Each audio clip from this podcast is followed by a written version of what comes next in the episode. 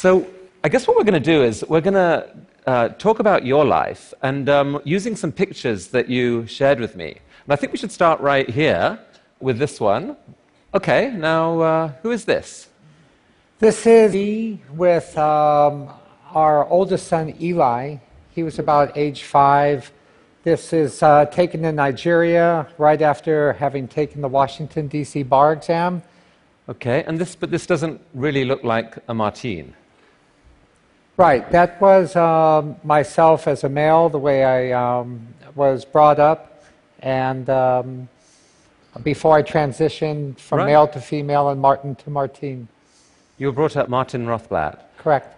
And about a year after this picture, um, you married a beautiful woman. Was this love at first sight? What happened there? It was love at the first sight. I saw Bina at a uh, discotheque in Los Angeles, and we later began living together. But the moment I saw her, I saw just an aura of energy around her. I asked her to dance. She said she saw an aura of energy around me. I was a single male parent, she was a single female parent. Uh, we showed each other our kids' pictures, and uh, we've been happily married for a third of a century now. Um, and at the time, you were, you were kind of this hotshot entrepreneur working with satellites. I think you had two successful companies. And then you started uh, addressing this problem of how, do you, how could you use satellites to revolutionize radio? Tell us about that. Right. I always loved space technology, and satellites to me are sort of like the canoes that our ancestors first pushed out into the water. So it was exciting for me to be part of the navigation of the oceans of the sky. And um, as I developed different types of satellite communication systems, the main thing I did was to launch um, bigger and more powerful satellites, the consequence of which was that the receiving antennas could be smaller and smaller. And after going through direct television broadcasting, I had the idea that if we could make a, a more powerful satellite, the receiving dish could be so small that it would just be a section of a parabolic dish, a flat little plate embedded into the roof of an automobile, and it would be possible to have nationwide satellite radio, and that's Sirius XM today. Wow. So, who here is you Sirius? Wow. Thank you for your monthly subscriptions. So, I mean, that succeeded despite all, all predictions at the time. It was a huge commercial success. But, um, but soon after this, I guess in the early 1990s, there was this big transition in your life, and you became Martine. Correct. So tell me, how did that happen? It happened um, in consultation with Bina and um, our four beautiful children. And I discussed uh, with each of them that I felt my soul was, was always female and as a woman, but I was afraid people would laugh at me if I expressed it. So I always kept it bottled up and uh, just showed my male side. And each of them had a different take on this. Uh, Bina said that um, I love your soul, and uh, whether the outside is Martin or Martine, it, it doesn't matter to me. I love your soul. Uh, my son uh, said, um, If you become a woman, will you still be my father? And I said, Yes, I'll always be your father, and I'm still his father today. My youngest daughter did an absolutely uh, brilliant five year old thing. She uh, told people, I love my dad and she loves me. and um, so she had no problem with uh, gender blending whatsoever. And a couple of years after this, you published this book, The Apartheid of Sex. What was your thesis in this book? My thesis in this book is that there are 7 billion people in the world and actually uh, 7 billion unique ways to express one's gender. And while um, you know, people may have the genitals of a male or a female, the genitals don't determine your gender or even really your sexual identity. That's just a matter of anatomy and reproductive tracts. And people could choose whatever gender they want if they weren't forced by society into categories of either male or female, the way South Africa used to force people into categories of black or white. We know from anthropological science that race is fiction, even though racism is very, very real. And we now know from cultural studies that separate male or female genders is a constructed fiction. The reality is a gender fluidity that crosses the entire continuum from male to female. You yourself don't always feel 100% female. Correct. I, I would say in some ways I change my gender about as often as I change my hairstyle. okay, now, this is your gorgeous daughter, Genesis. And I guess she was about this age when something pretty terrible happened. Yes, uh, she uh, was finding herself unable to walk up the stairs in our house to her bedroom. And after several months of doctors, she was diagnosed to have a rare, almost invariably fatal disease called pulmonary arterial hypertension. So, how did you respond to that? Well, we, we first tried to get her to the best doctors we could. We ended up at Children's National Medical Center in Washington, D.C. The head of pediatric cardiology told us that uh, he was going to refer her to get a lung transplant, but not to hold out any hope because there are very few lungs available, especially for children. He said that uh, all people with this illness died. And um, if any of you have seen the film Lorenzo's Oil, there is a scene when the protagonist kind of rolls down the stairways, stairway crying and, and bemoaning the fate of his son. And that's exactly how we felt about Genesis. But you didn't accept that as the limit of what you could do. You, you started trying to research and see if you could find a cure somehow.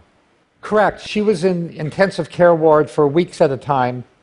And I would, uh, Bina and I would tag team to stay at the hospital while the other watched the rest of the kids. And when I was in the hospital and she was sleeping, I went to the hospital library I read every article that I could find on pulmonary hypertension. I had not taken any biology even in college, so I had to go from like a biology textbook to a college level textbook and then medical textbook and the journal articles back and forth. And eventually I knew enough to think that it might be possible that somebody could find a cure.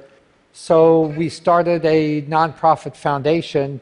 I wrote a description of uh, asking people to submit grants, and we would pay for medical research. I became an expert on the condition, A doctor said to me, Martine, we really appreciate all the um, funding you've provided us, but um, we are not going to be able to find a cure in time to save your daughter. However, there is a medicine that was developed at um, the Wellcome Trust, Burroughs Wellcome Company, that could halt the progression of the disease but um, Burroughs Wellcome has just been acquired by Glaxo Wellcome. They made a decision not to develop any medicines for rare and orphan diseases. And um, maybe you could use your expertise in satellite communications to de- develop this cure for pulmonary hypertension. So, how on earth did you get access to this drug? I went to Glaxo Wellcome, and um, after three times being rejected and having the door slammed in my face because they weren't going to outlicense it, the drug, to a satellite communications expert, they weren't going to um, they weren't going to send the drug out to anybody at all, um, and they thought I didn't have the expertise. Finally, uh, I was able to persuade a small team of people to work with me and develop enough credibility. I wore down their resistance, and they had no hope this drug would even work, by the way. And they tried to tell me, You're just wasting your time. We're sorry about your daughter. But finally, for $25,000 and agreement to pay 10% of any revenues we might ever get, they agreed to give me worldwide rights to this drug. And so you put this drug on the market with, with, uh, in a really brilliant way by basically charging what it would take to make the economics work, right? Oh How- yes, Chris, but this really wasn't a drug that I ended up getting when I when I after I wrote the check for twenty five thousand, and I said, okay, where's the medicine for Genesis? They said, well, Martine, there, there's no medicine for Genesis. This is just something we tried in rats. and they gave me like a little plastic Ziploc bag of a small amount of powder. They said, don't give it to, to any human. And they gave me a, a piece of paper which said it was a patent. And from that, we had to figure out a way to make this medicine. A hundred chemists in the US at the top universities all swore that little patent could never be turned into a medicine.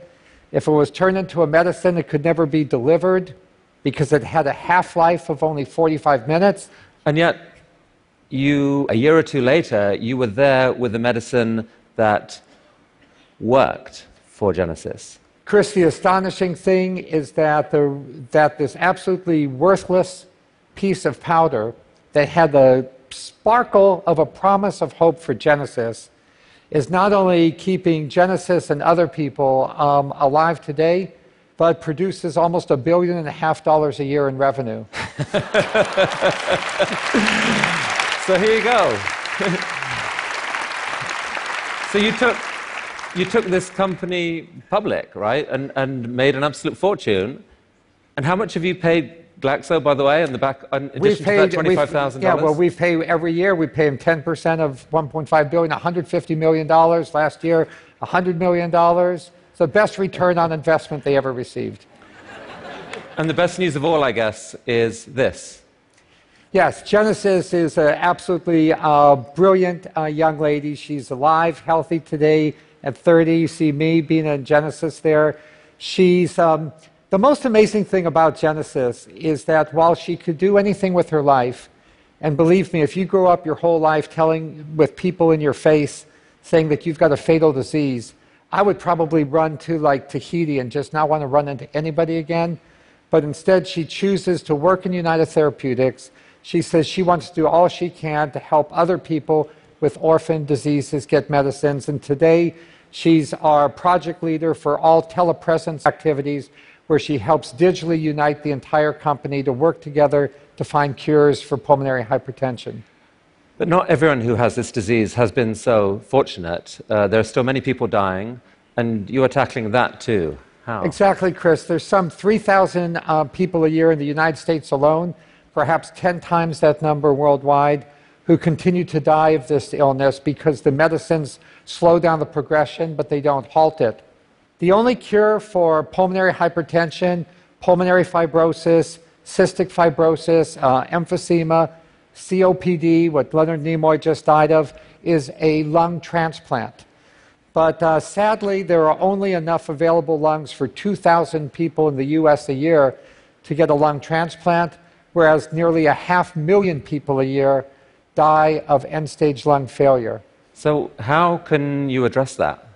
So, I conceptualize the possibility that uh, just like we keep cars and planes and buildings going forever with an unlimited supply of building parts and machine parts, why can't we create an unlimited supply of transplantable organs to keep people living indefinitely, and especially people with lung disease?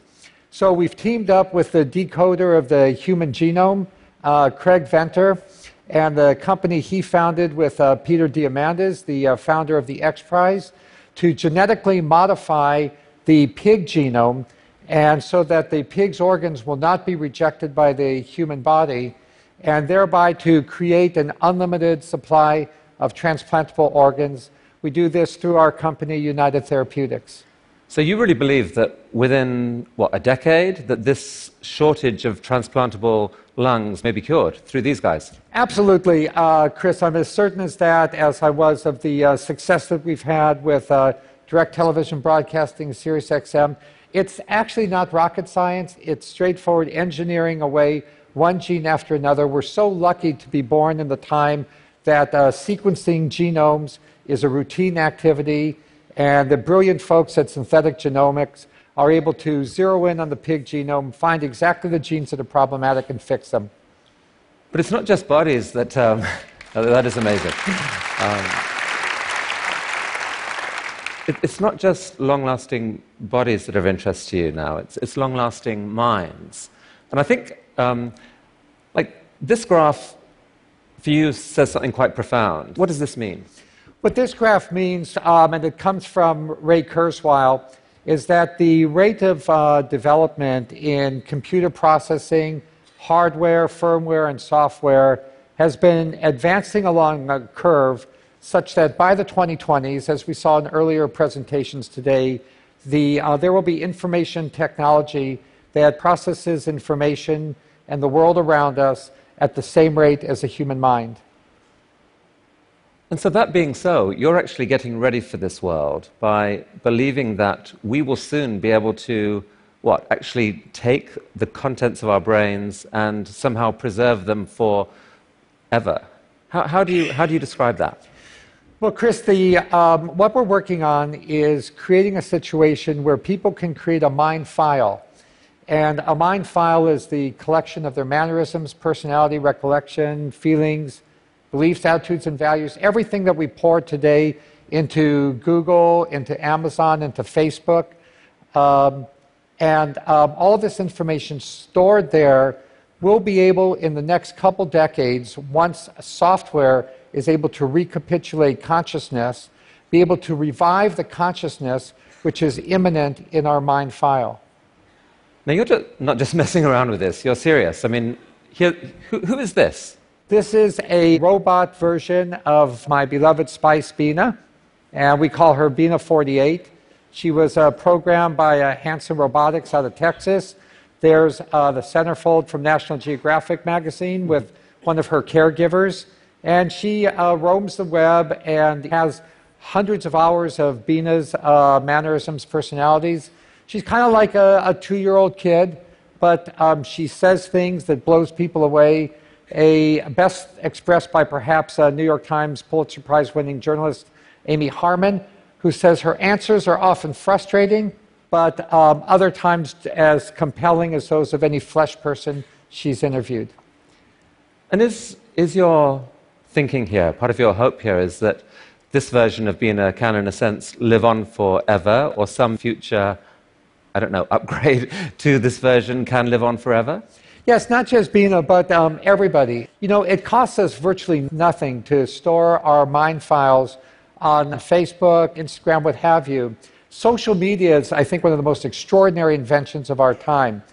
And um, as apps come available that will allow us to out Siri Siri better and better and develop consciousness operating systems, everybody in the world, billions of people, will be able to develop mind clones of themselves that will have their own life on the web.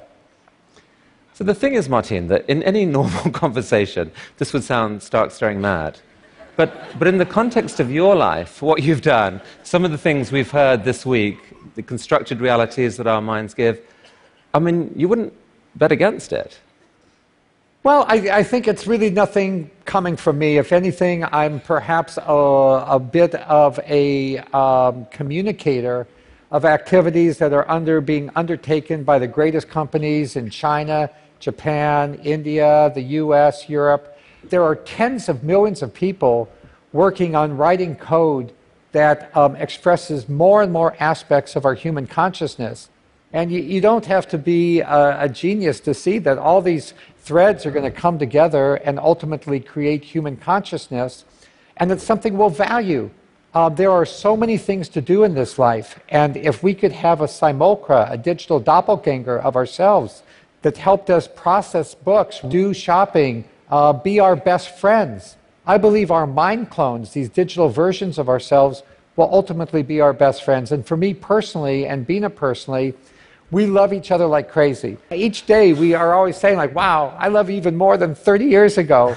And so for us, the prospect of mind clones and regenerated bodies is that our love affair, Chris, can go on forever. And we never get bored of each other. I'm sure we never will. I, I think Bina's here, right? She is, yeah. Would it be too much? It's I don't know. Do we have a handheld oh, mic? Bina, could we invite you to the stage? I just have to ask you one question. And besides, we need to see you.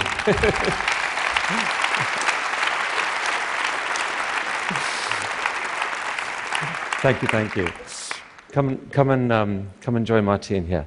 I mean, look, when you when you got married, if someone had told you that in a few years' time the man you were marrying would become a woman, and a few years after that you would become a robot, how has this gone? How has it been? It's been really an exciting journey, and I would have never thought that at the time. But we started um, making goals and setting those goals and accomplishing things, and before you knew it, we just keep going up and up, and we're still not stopping, so it's great. Martine told me something really uh, beautiful um, just in the, actually on Skype before this, which was um, that he wanted to live for hundreds of years as a mind file, but not if it wasn't with you. That's right. We want to do it together. We want to. We're cryonicists as well, and we want to wake up together. So, just as you know, from my point of view, this isn't only one of the most astonishing lives I've ever heard, it's one of the most astonishing love stories I've ever heard. It's just a delight to have you both here at TED. Thank you so much. Thank you, Craig.